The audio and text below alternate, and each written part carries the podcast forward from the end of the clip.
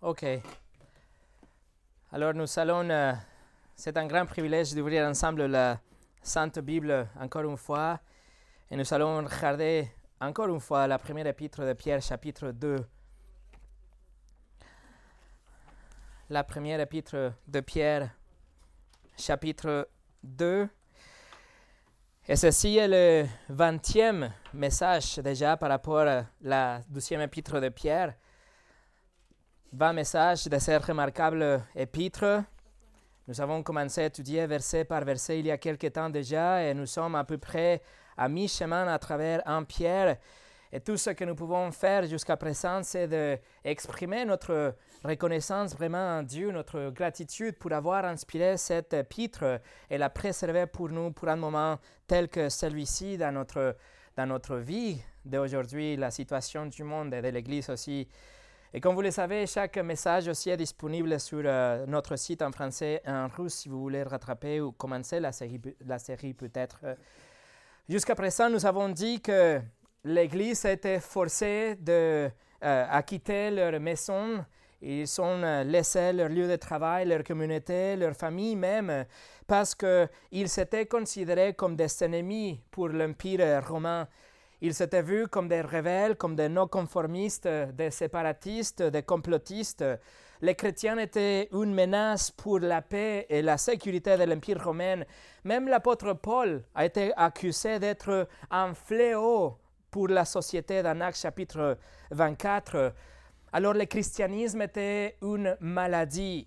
L'Église était un virus. Les apôtres étaient les super propagateurs de cette maladie, de ce virus. Et tout ça parce qu'ils ont proclamé que Jésus était le roi.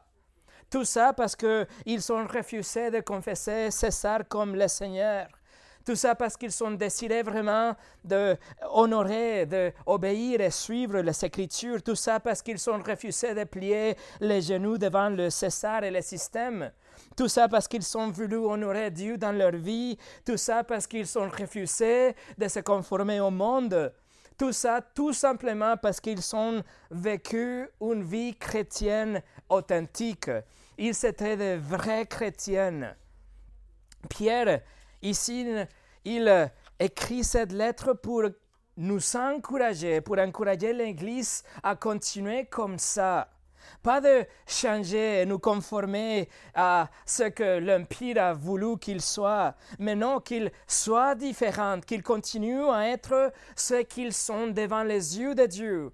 Peu importe ce qu'ils sont pour l'Empire ou pour Néron, mais qu'ils vivent comme ils doivent vivre, selon l'identité qu'ils sont en Dieu.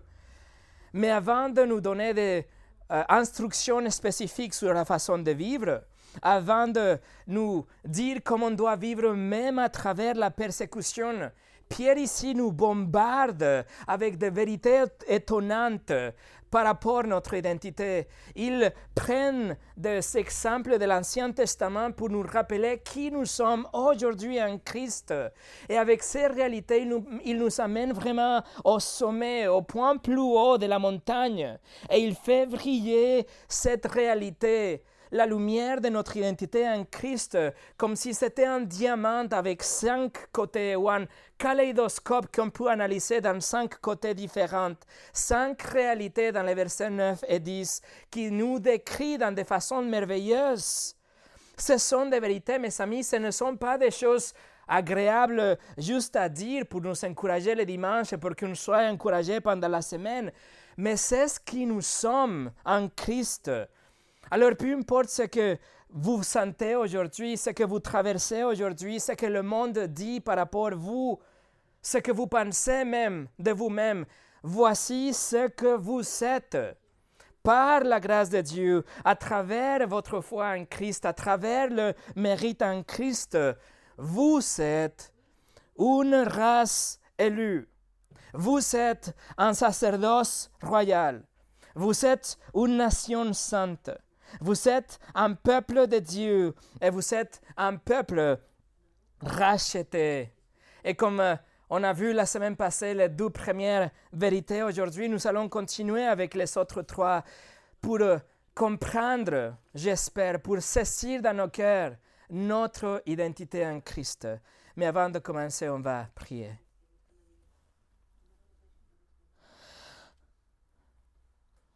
Seigneur, nous voulons comprendre et saisir et appliquer dans notre vie les vérités que tu as à nous dire aujourd'hui dans ta parole. Que ces cinq réalités, ces cinq points, ces cinq côtés de ce prisme, Seigneur, soient vrais dans notre vie quotidienne. S'il te plaît, encourage ton Église aujourd'hui pour qu'on soit prête pour le jour de demain, quand nous serons persécutés peut-être comme l'Église de Pierre. Seigneur, que ces vérités, n'importe quand, n'importe dans quelles circonstances, soient le moteur qui nous fait vivre pour toi, qui nous rappelle ce que nous sommes, pour qu'on arrive à tenir bon comme l'Église dans les jours de Pierre. Au nom de Jésus. Amen. Et ce message s'appelle Qui nous sommes, douzième partie. On va lire 1 Pierre chapitre 2, verset 9 et 10. Pierre écrit, Vous au contraire, vous êtes une race élue, un sacerdoce royal, une nation sainte, un peuple acquis, afin que vous annonciez la vertu de celui qui vous a appelé des ténèbres à son admirable lumière. Vous qui autrefois n'étiez pas un peuple et qui maintenant êtes le peuple de Dieu, vous qui n'aviez pas obtenu miséricorde et qui maintenant avez obtenu miséricorde. Voici un résumé rapide de ce qu'on a vu la semaine passée. Nous avons vu dans le verset 9 que nous sommes une race élue. On a étudié le choix souverain de Dieu, le choix de Dieu indépendamment de notre vie et de notre performance en tant que chrétien. Nous sommes choisis de Dieu. Et on est une nation unique, on est une race élue, nous avons de nouvelles habitudes, nous avons euh, une nouvelle culture, nous sommes une société séparée si vous voulez. Et par conséquent, si nous sommes une race élue et séparée pour Dieu, alors il y a une collision avec le monde qui est naturelle et qui est attendue. Deuxièmement, nous avons vu que nous sommes un sacerdoce royal. Ça veut dire que nous sommes séparés comme, comme des prêtres. Nous sommes séparés, consacrés pour le service de Dieu à travers notre obéissance. Nous sommes sanctifiés, nous sommes mis à part pour la pureté dans notre vie et nous avons un accès direct à Dieu pour pouvoir venir devant son trône et pour pouvoir intercéder pour les autres nations. Et nous servons le Seigneur Jésus-Christ en tant que notre roi et nous présentons notre vie comme de sacrifices spirituels et vivants à Dieu. Et nous avons vu aussi que l'objectif pour cette identité en Christ, c'est afin que nous annoncions les vertus de Christ dans le verset 9. Ça veut dire que même à travers la persécution la plus dure, nous ne pouvons pas ne pas parler de ce que nous avons vu et entendu comme les apôtres. Nous reviendrons sur ce sujet un, petit peu plus tard aujourd'hui aussi. Alors on va continuer cet épître. Souvenez-vous, Pierre écrit ça à une église en détresse. L'église en détresse doit se rappeler de ces choses. Et ce texte est stratégiquement placé au milieu de l'épître et par la suite, il va nous donner que des instructions de comment on doit vivre. Mais d'abord, on doit comprendre ce que nous sommes en Christ. Alors, on va voir trois points aujourd'hui. Une nation sainte, un peuple de Dieu et un peuple racheté. Première chose, nous sommes une nation sainte. Regardez le verset 9 encore une fois. Pierre écrit, vous au contraire, vous êtes une race élue, un sacerdoce royal, une nation sainte. Pierre écrit que nous sommes une nation sainte. Ça veut dire que nous sommes un groupe de personnes, que nous sommes séparés. Nous sommes mis à part pour le service de Dieu. Nous sommes mis à part de ce monde et du péché et de la culpabilité. Et nous sommes mis à, part de l'autre côté pour le pardon et la bénédiction et la vie éternelle. Le mot pour saint, c'est le mot, c'est le mot agios que porte l'idée inhérente de quelque chose qui était complètement sale et dégoûtante. Mais du coup, on l'a pris et on l'a lavé et on l'a nettoyé et pour qu'il soit maintenant pour le service de quelque chose de nouveau. Que cet objet qui autrefois était souillé, maintenant est nettoyé et utilisé pour une nouvelle finalité. Et c'est exactement ce qui s'est passé avec nous. Ayant une nature pécheresse, ayant une vie couverte avec notre péché, la culpabilité, du coup on était blanchi par l'œuvre rédemptrice de Christ. On était nettoyé ou purifié par le sang précieux de Christ, comme Pierre écrit dans le chapitre 1, verset 19. Et maintenant, nous sommes propres aux yeux de Dieu. Et maintenant, nous sommes mis à part pour le service de Dieu. Notre péché était rouge, escarlate, mais maintenant nous sommes blancs comme la neige. Pierre écrit que nous sommes une nation sainte. Et il dit ici, il utilise ce mot pour nation, c'est le mot ethnos, on prend le mot pour ethnicité ou ethnique, pour décrire une nation, un, rassemblement de gens avec la même identité, un, peuple particulier de, de, de gens, de peuples. Et ce que était Israël à l'époque, aujourd'hui aussi, c'est juste une ethnicité, c'est un groupe de personnes qui ont été séparées des autres personnes. Et ce groupe de personnes, nous aujourd'hui, une nation sainte, nous sommes séparés pour le service de Dieu. C'est une nouvelle ethnicité, une nouvelle race, comme on a étudié la semaine passée. Par exemple, dans Lévitique 20, 26, Dieu dit à travers Moïse, vous serez saints pour moi, car je suis saint, moi l'Éternel. Je vous ai séparés de peuple afin que vous soyez à moi. Vous voyez la séparation ethnique. Il y a cette séparation, cette différenciation avec les autres peuples. Deutéronome 7, verset 6 nous dit aussi, Tu es un peuple saint pour l'Éternel, ton Dieu. L'Éternel, ton Dieu, t'a choisi pour que tu sois un peuple qui lui appartienne entre tous les peuples qui sont sur la face de la terre.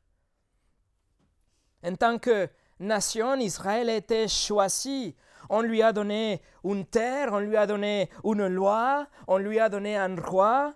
Il s'était censé de vivre sous le gouvernement de Dieu comme le roi, mais il avait aussi une position privilégiée avec Dieu. Il avait une relation que personne d'autre ne pouvait avoir avec Dieu. Mais à cause de leur religiosité, et à cause de leur péché, leur phariséisme, leur orgueil et leur rejet du Messie, ils sont maintenant temporairement perdus un si grand privilège. Et maintenant, c'est nous, le non-juif, que nous sommes rattachés aux promesses de Dieu, pas parce que nous sommes des descendants d'Abraham comme le juif, mais parce que nous avons cru dans le Seigneur Jésus-Christ comme le Messie. Vous voyez, aujourd'hui, nous pouvons parfois regarder et s'accuer la tête quand on regarde le peuple d'Israël et on peut dire à, quel point ils sont, euh, leur échec était flagrant dans l'Ancien Testament. Comment c'est possible qu'ils ont rejeté le Messie À quel point ils ont été aveuglés à l'époque et même aujourd'hui aussi? Mais en réalité, nous ne sommes pas mieux que eux. Aujourd'hui, l'Église échec aussi, individuellement et collectivement aussi, parce que nous avons des péchés et parce que nous suivons notre, notre nature pécheresse et les désirs de nos cœurs que nous éloignent de Christ. Mais la différence, mes amis, c'est que nous, nous sommes en Christ. Et en Christ, nous sommes saints. Jésus est notre justice, Jésus est notre perfection. En lui, nous sommes complètes, nous sommes purs. En lui, nous avons accompli la loi. Nous avons fait tout ce qui était nécessaire pour être juste devant Dieu parce que Jésus l'a tout accompli pour nous. Et il a aussi enlevé notre péché de nous. Jésus-Christ est la seule différence entre nous et les autres nations entre nous et le peuple d'Israël et le reste du monde. C'est en Jésus-Christ que nous sommes aujourd'hui une nation sainte. C'est ce que Pierre a prêché dans Actes chapitre 15. Il a prêché comment est-ce que en Jésus nous sommes sauvés, nous, qu'on était éloignés de Dieu, nous qui on était pas, on ne faisait pas partie du peuple d'Israël, mais à travers la foi, nous sommes nous faisons partie de ce peuple choisi de Dieu. Acte chapitre 15, versets 7 et 9. C'est marqué une grande discussion s'était engagée. Pierre se leva et leur dit Hommes, frères, vous savez que de longtemps Dieu a fait un choix parmi vous afin que par ma bouche les païens entendent la parole de l'Évangile et qu'ils croient. Et Dieu qui connaît leur cœur leur a rendu témoignage, leur donnant le Saint-Esprit comme à nous. Il n'a fait aucune différence entre nous et eux, ayant purifié leur cœur par la foi. C'est-à-dire que nous bénéficions aujourd'hui de notre salut parce que Dieu nous a donné le Saint-Esprit à travers notre foi et par la grâce de Dieu. On a dit la semaine passée, je répète, que l'Église n'a pas remplacé Israël. Dieu a un plan particulier pour Israël qui s'accomplira de façon littérale dans le futur quand Christ reviendra et il va euh, que toute la nation d'Israël va se détourner vers le Messie finalement comme prophétisé dans les prophètes par exemple Ézéchiel chapitre 36 mais aussi affirmé par l'apôtre Paul dans le livre de Romains chapitre 11 il écrit une partie d'Israël est tombée dans l'endoucissement jusqu'à ce que la totalité des païens soit entrée, et ainsi tout Israël sera sauvé. Mais en attendant, tous ceux qui viennent à Christ, nous profitons de cette relation avec lui dont Pierre vient d'écrire aussi. Nous appartenons à cette nation sainte. Comme on a vu la semaine passée, Pierre s'appuie de l'Ancien Testament, puis Pierre prend de l'Exode chapitre 19 et il applique sa vérité à l'Église. Écoutez ce que Dieu a dit à travers Moïse. Vous serez pour moi un royaume de sacrificateurs et une nation sainte. Voilà les paroles que tu diras aux enfants d'Israël. Et Pierre prend ce texte de Exode 19, verset 6, et il dit, Église, c'est ce que vous êtes. Vous êtes aujourd'hui une nation sainte. Quelle que soit votre origine ethnique aujourd'hui, en Christ, l'Église est un groupe de personnes qui étaient séparées par Dieu du monde pour Dieu et consacrées pour son service. C'est-à-dire qu'il y a une ethnicité spirituelle dans l'Église de Christ. Nous, les chrétiens, nous sommes des frères et des sœurs, des frères de sang, joints par le sang de Christ. Voilà notre ethnicité, le fait que nous sommes en Christ une nation, une nation sainte. Dieu nous a séparés gracieusement, euh, mes amis, de la condamnation de notre péché de la culpabilité de notre péché, de ce monde, et il nous a donné la nouvelle naissance, et il nous a fait un nouveau peuple, distant de reste, séparé de cette nation, nous, aujourd'hui, l'Église.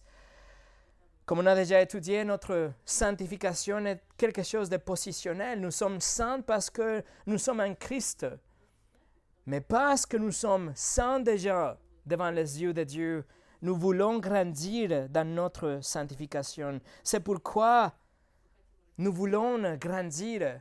Nous voulons nous séparer de, de péché. Nous voulons plaire à Dieu. Nous voulons obéir ses commandements parce que nous sommes déjà saints en Christ. C'est très intéressant que l'Église vivait réellement comme une nation sainte. Il vivait vraiment comme une ethnicité séparée de tout ce qui était populaire dans la société. Ils ne suivaient pas leurs rituels, ils ne suivaient pas leurs pratiques, ils ne prenaient partie de leurs fêtes et leurs divertissements courants tout ce qui était populaire. Non, l'Église était différente. Ils ne vénéraient pas le panthéon de Dieu qu'ils savaient tous. Il était vraiment différent. Ils vivaient différemment comme il, il était censé le faire.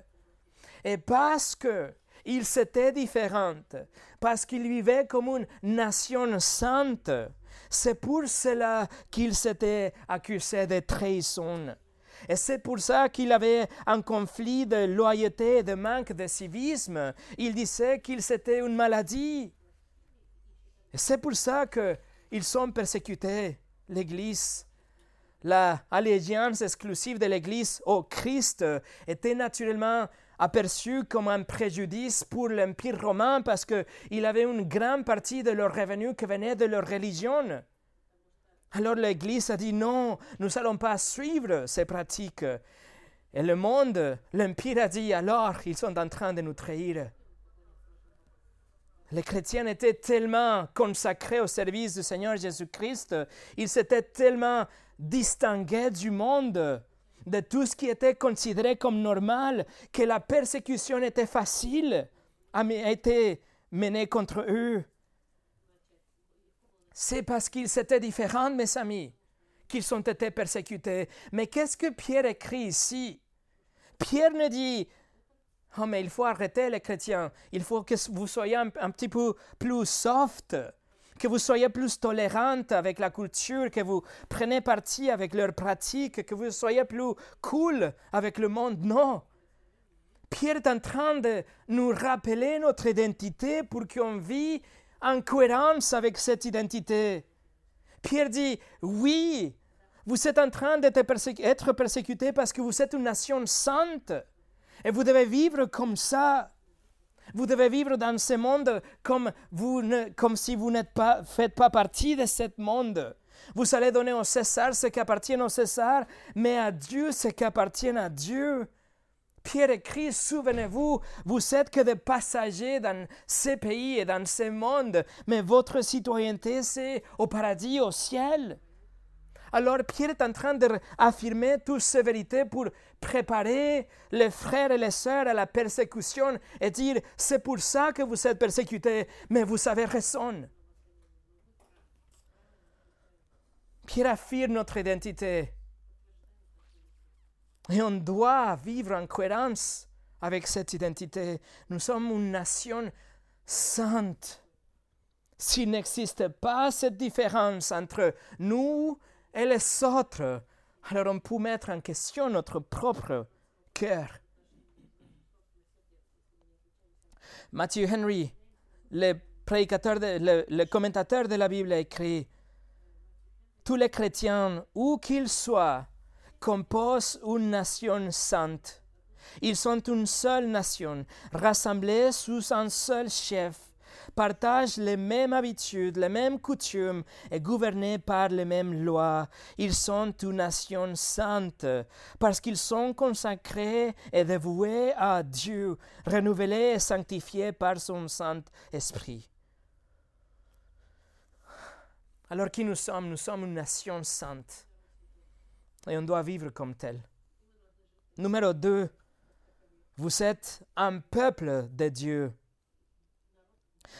Non seulement vous êtes une, race élue, un sacerdoce, un sacerdoce royal, une nation sainte, mais aussi vous êtes un peuple de Dieu. Regardez le verset 9. Vous, au contraire, vous êtes une race élue, un sacerdoce royal, une nation sainte et un peuple acquis ça veut dire un peuple de Dieu. Pierre est en train d'utiliser encore une fois une image d'Israël de l'Ancien Testament et il, il reformule et l'applique à l'Église. Laissez-moi vous lire par exemple Exode 19, 5. D'ailleurs, plusieurs euh, citations de Pierre viennent de Exode 19, 5. Il dit Maintenant, si vous écoutez ma voix et si vous gardez mon alliance, vous m'appartiendrai entre tous les peuples, car toute la terre est à moi. Et ensuite, Deutéronome 26, 18 nous dit, Aujourd'hui l'Éternel t'a fait promettre que tout sera un peuple qui lui appartiendra, comme il te l'a dit, et que tu observeras tous ses commandements. Alors il y a plusieurs images dans l'Ancien Testament où Dieu dit que il, désigne Israël comme son peuple parmi tous les peuples de la terre. Dieu se réserve le peuple d'Israël, il réclame le peuple d'Israël. Il dit tout sur la planète m'appartient, mais ce peuple est mon bien précieux. C'est ça qui m'appartient, c'est le trésor de Dieu. Et c'est ce que vous êtes, Église. Vous êtes la possession de Dieu, vous êtes la propriété de Dieu parmi tous les peuples de la planète. Pensez à ça pour cinq secondes. Vous êtes le peuple de Dieu. Le mot que Pierre utilise ici pour acquis, le peuple acquis, ou en anglais la possession de Dieu ou la propriété de Dieu, il porte l'idée de quelque chose que ça coûte cher et que vous allez payer un grand prix pour cette chose. Et une fois que vous la recevez, vous allez la garder parce que c'était tellement cher pour vous. Et vous allez protéger en sécurité cet objet qui est tellement important pour vous. C'est un trésor que vous avez acquis. C'est ce que ça veut dire être la possession de Dieu. Tournez pour un moment à Tite chapitre 2.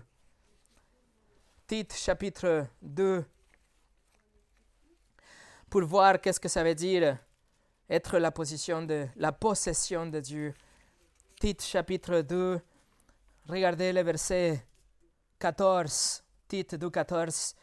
Paul écrit, Jésus-Christ s'est donné lui-même pour vous, afin de vous racheter de toute iniquité et de se faire un peuple qui lui appartienne, purifié par lui et scellé pour les bonnes œuvres.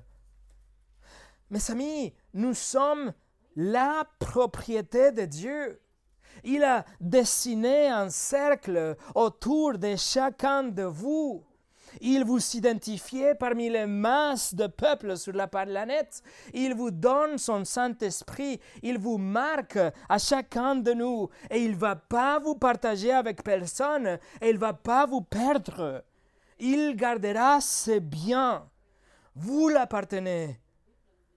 C'est le engagement du bon berger de Jean chapitre 10, nous sommes tellement précieux pour lui qu'il nous gardera jusqu'à la fin.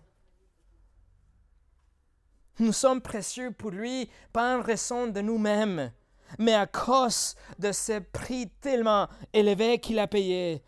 Nous sommes une propriété privée et précieuse de Dieu, qui appartient au roi des rois et seigneur des seigneurs. Il ne va pas nous partager. Il ne va surtout pas nous perdre. C'est ce que ça veut dire un peuple acquis. Et c'est ce que vous êtes. Retournez à notre texte, revenez en Pierre chapitre 2. Vous appartenez à Dieu Tout-Puissant. Écoutez bien, qu'est-ce que ça peut être une plus grande vérité, une vérité plus grandiose que cela? Vous appartenez à Dieu Tout-Puissant. Mais si cela n'était pas, assez merveilleux, regardez le verset 9. Pierre écrit, vous êtes un peuple acquis. Et quand Pierre utilise le mot de peuple ici, c'est un autre mot, c'est un mot différent. Il utilise le mot laos, que ça veut dire tout simplement un groupe de personnes mais c'est super important parce que dans l'Ancien Testament, c'est le mot utilisé pour décrire le peuple d'Israël. Et ce mot met l'accent sur, le, sur la relation personnelle et privilégiée qu'il pouvait avoir avec Dieu et qu'appartiennent à l'Église aujourd'hui.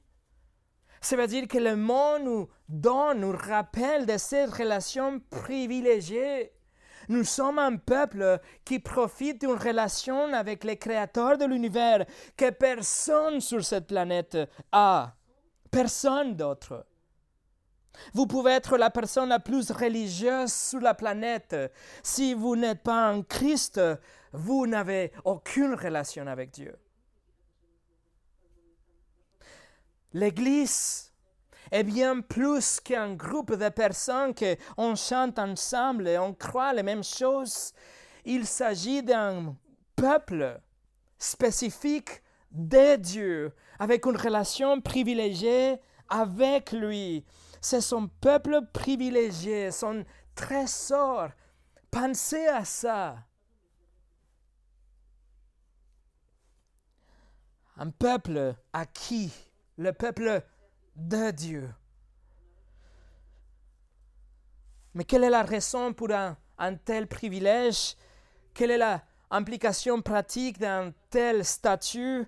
Qu'est-ce que Dieu attend de ce peuple qu'il a acquis, de son peuple, son trésor On a évoqué ce sujet la semaine passée, verset 9. Pierre écrit, Vous au contraire, vous êtes une race élue, un sacerdoce royal, une nation sainte, un peuple acquis, afin que vous annonciez les vertus de celui qui vous a appelé des ténèbres à son admirable lumière. Alors le but pour le peuple acquis de Dieu, c'est que nous devenions des témoins, qu'on soit la voix de notre roi, qu'on annonce aux autres les merveilles, les vertus de cet roi. Pierre nous rappelle ces vérités. Pierre nous rappelle que ces titres tellement élevés, ce n'est pas juste pour nous faire plaisir, pour, pour qu'on euh, que, euh, grandisse dans une fierté collective ou qu'on soit tout simplement euh, gratifié ou encouragé pour la semaine. Non, il nous dit ça parce que le service de Dieu est en jeu. Nous sommes ça parce que c'est le but de Dieu. Il nous sauve pour que nous, on révèle ce Dieu aux autres que ne le connaissent pas. Alors nous avons un travail à faire. Notre texte nous dit que le fait que nous sommes en Christ a comme objectif déclarer ou annoncer le verbe traduit ici comme annoncer ou déclarer, c'est utilisé que ici dans le Nouveau Testament. Et ça veut dire ça, annoncer ou raconter ou, ou proclamer quelque chose. Il s'agit, mes amis, de faire la pub. Il s'agit d'ouvrir votre bouche et déclarer la vérité de notre Dieu. C'est un, message qu'on doit proclamer, on doit le dire. C'est que à ceux qui sont dehors, c'est ce qui se passe au sein d'une communauté chrétienne, mais aussi au centre de notre cœur. On doit déclarer ces vérités. Mes amis, cela souligne de manière indiscutible la fonction évangélistique de chaque personne qui appartient à Dieu. Ce n'est pas de témoigner avec votre style de vie, avec votre mode de vie et, la façon dont vous vivez, une vie pieuse, une vie exemplaire. Non, ici, il s'agit d'ouvrir votre bouche. Alors oui, le reste de l'épître, Pierre va insister que notre témoignage doit être avec notre vie, c'est vrai. Il va nous dire comment on doit vivre, on doit surveiller comment on va euh, euh, nous soumettre aux autorités, comment on va euh, traiter notre épouse, comment on va, etc. Mais ici, le texte souligne que c'est la, la tâche de l'évangélisation, la, la proclamation de l'évangile. Notre vie va donner une plateforme, mais le message ne change pas et c'est ce qu'on va voir pendant le reste de l'épître. On n'aura que des instructions de comment vivre, mais le but c'est d'arriver à ouvrir la bouche et déclarer, proclamer les vérités de l'Évangile. Vous êtes un peuple acquis afin de proclamer. C'est ce que Pierre dit. Mais qu'est-ce qu'on va proclamer? Pierre dit les vertus. Et le mot arrêter est utilisé pour désigner un caractère excellent. Ça veut dire qu'on va déclarer le caractère magnifique de notre Dieu.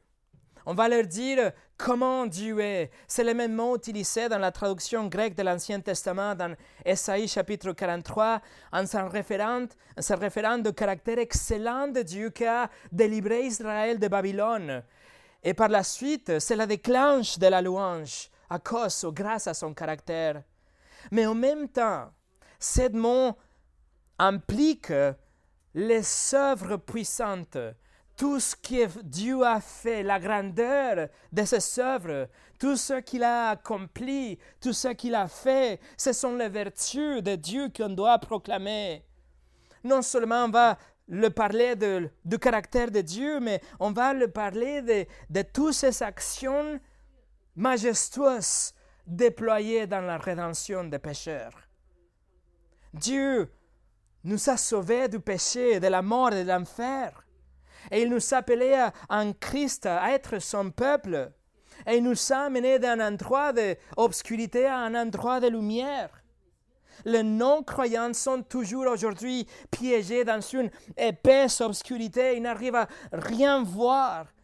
Ils sont nés dans l'obscurité. Ils marchent dans l'obscurité. Leur esprit, leur intelligence est obscurcie. Ils sont attirés à tout ce qui est noir.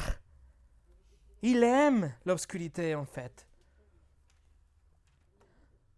Jean 3, 19 et 20 nous dit, La lumière étant venue dans le monde, les hommes ont préféré les ténèbres à la lumière, parce que leur œuvre était mauvaise, car quiconque fait le mal haït la lumière et ne vient point à la lumière, de peur que ses œuvres ne soient dévoilées.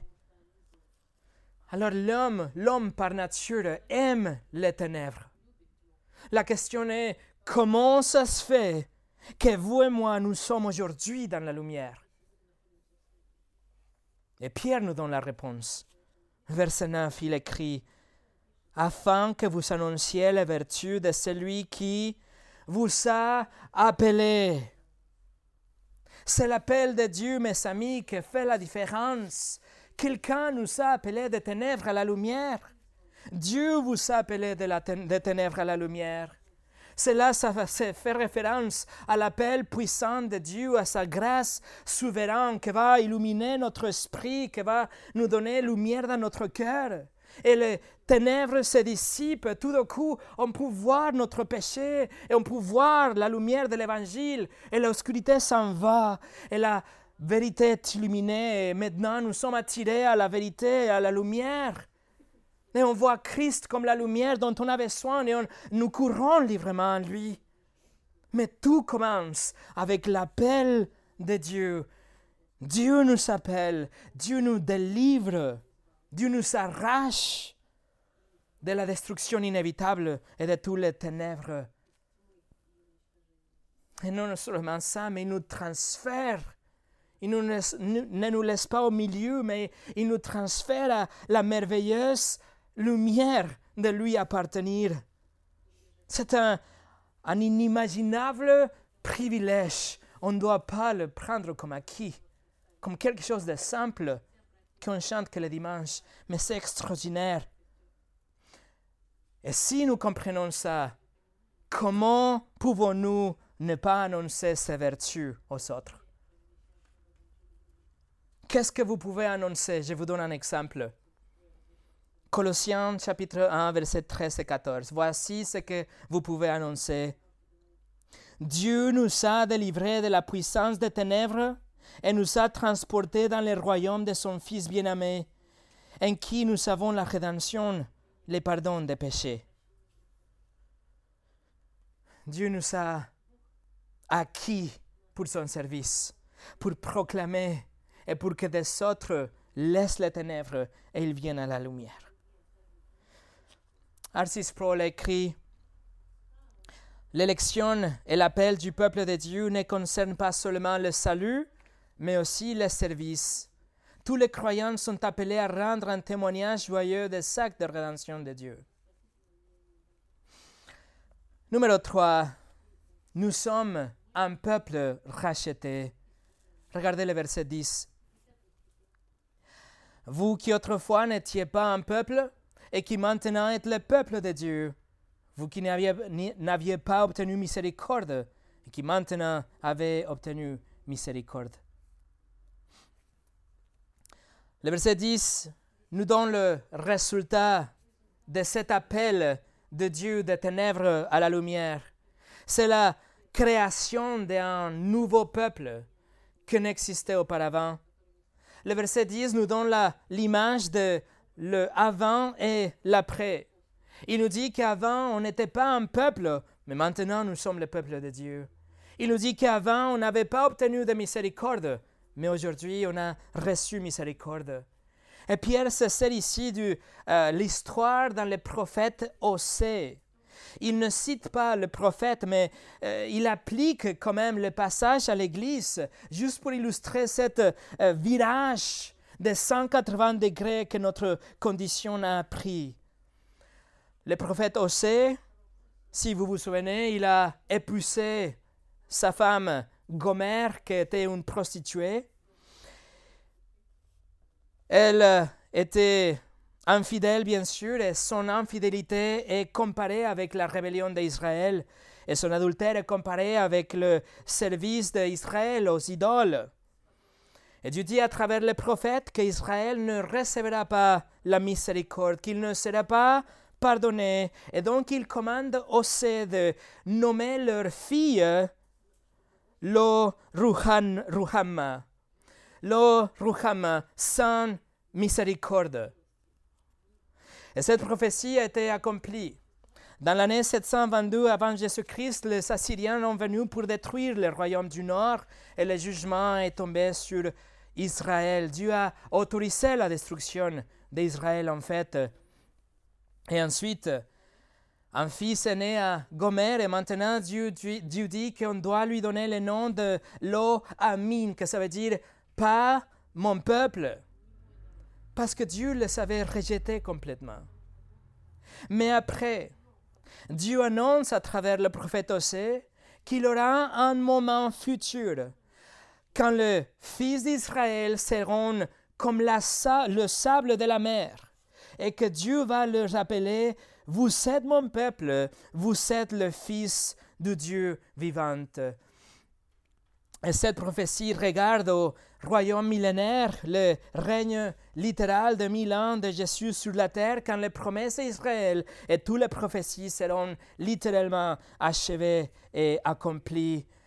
Mais Pierre applique ce passage à l'Église parce que avant de venir à Christ, nous n'étions pas le peuple de Dieu.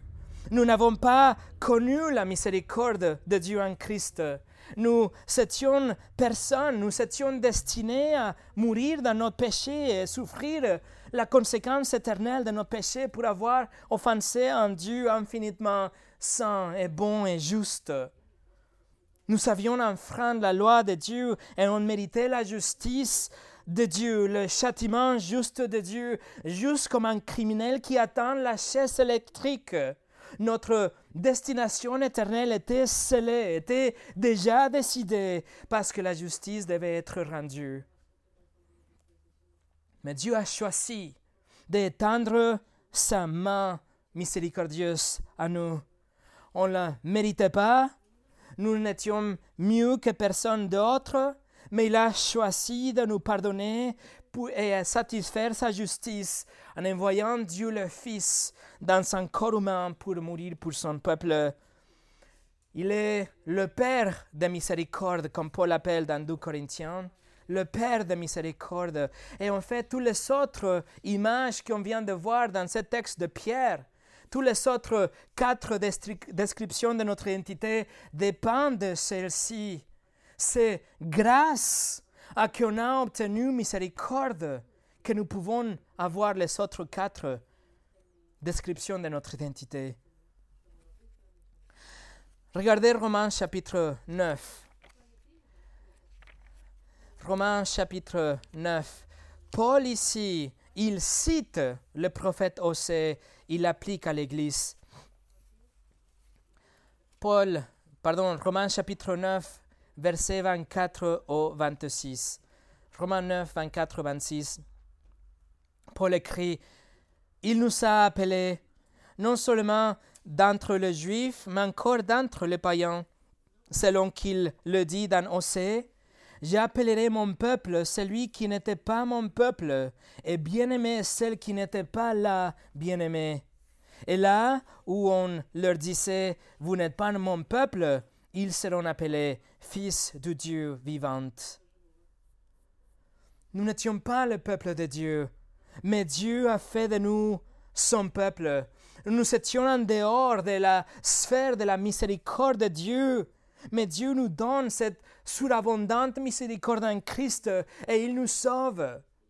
C'est ce que Paul écrit aussi aux Éphésiens, Éphésiens 2, 4 et 5, Dieu qui est riche en miséricorde à cause du grand amour dont il nous a aimés, qui, nous qui étions morts par nos offenses, nous a rendus vivants avec Christ. C'est par grâce que vous êtes sauvés.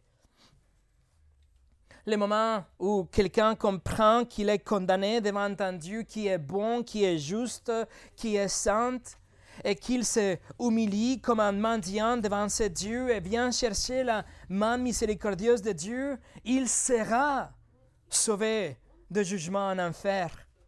Jésus est mort pour sauver son peuple et il est ressuscité le troisième jour et il étend cette miséricorde divine à, à tous ceux qui viennent à lui dans la repentance et la foi. Repentance et foi. C'est ce qui s'est passé avec Paul. Regardez en Timothée. En Timothée chapitre 1. Regardez qu'est-ce qui s'est passé avec Paul en Timothée chapitre 1 verset 13 et 14. Paul dit, moi qui étais auparavant un blasphémateur, un persécuteur, un homme violent, mais j'ai obtenu miséricorde parce que j'agissais par ignorance dans l'incrédulité. Et la grâce de notre Seigneur a surabondé avec la foi et l'amour qui est en Jésus-Christ.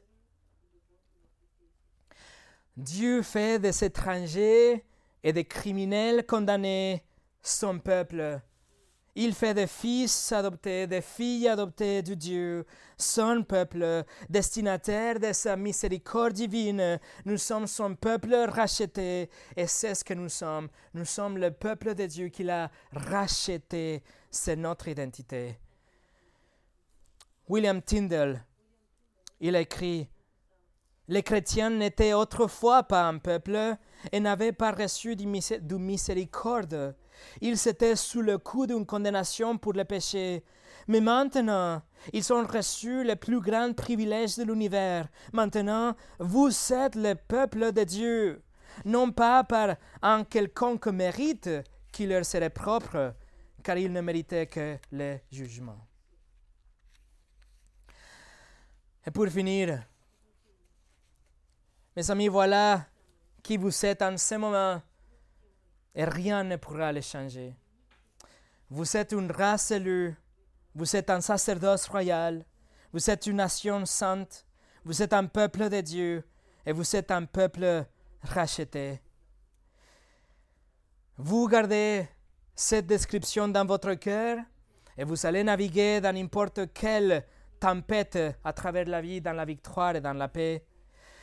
Avec ces titres que Pierre vient de nous donner, ces titres royaux conférés à vous et à moi, il trace une ligne claire, une ligne de démarcation épaisse entre ceux qui ne croient pas dans le verset 7 et ceux que, pardon, dans le verset 8, qui n'ont pas cru, et ceux qui croient dans le verset 7.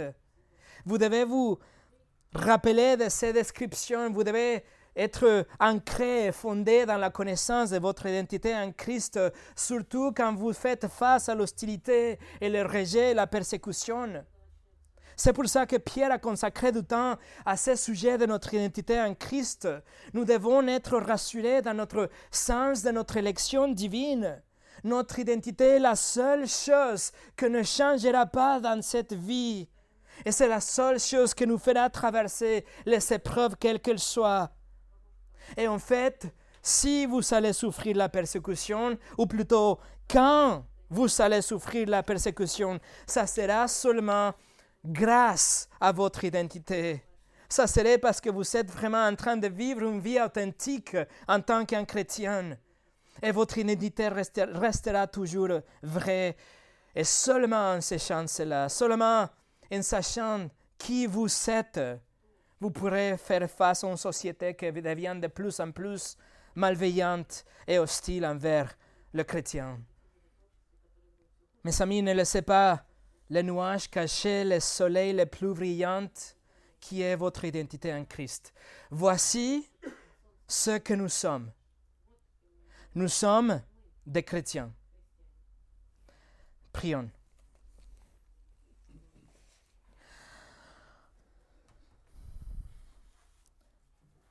Merci Seigneur pour cette merveilleuse réalité de notre identité en toi et le fait que c'est rien à voir avec nous, c'est ta grâce souveraine que nous a choisi, sauvé et que nous gardera aussi.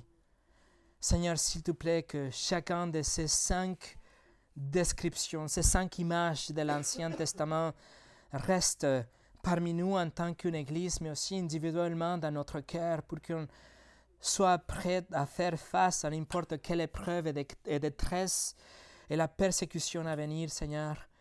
Qu'on puisse garder cette identité au centre de notre famille, de notre foyer, pour pouvoir guider les autres aussi vers la victoire en toi, Seigneur, la victoire la plus grande, on l'a obtenue déjà grâce au Seigneur Jésus-Christ.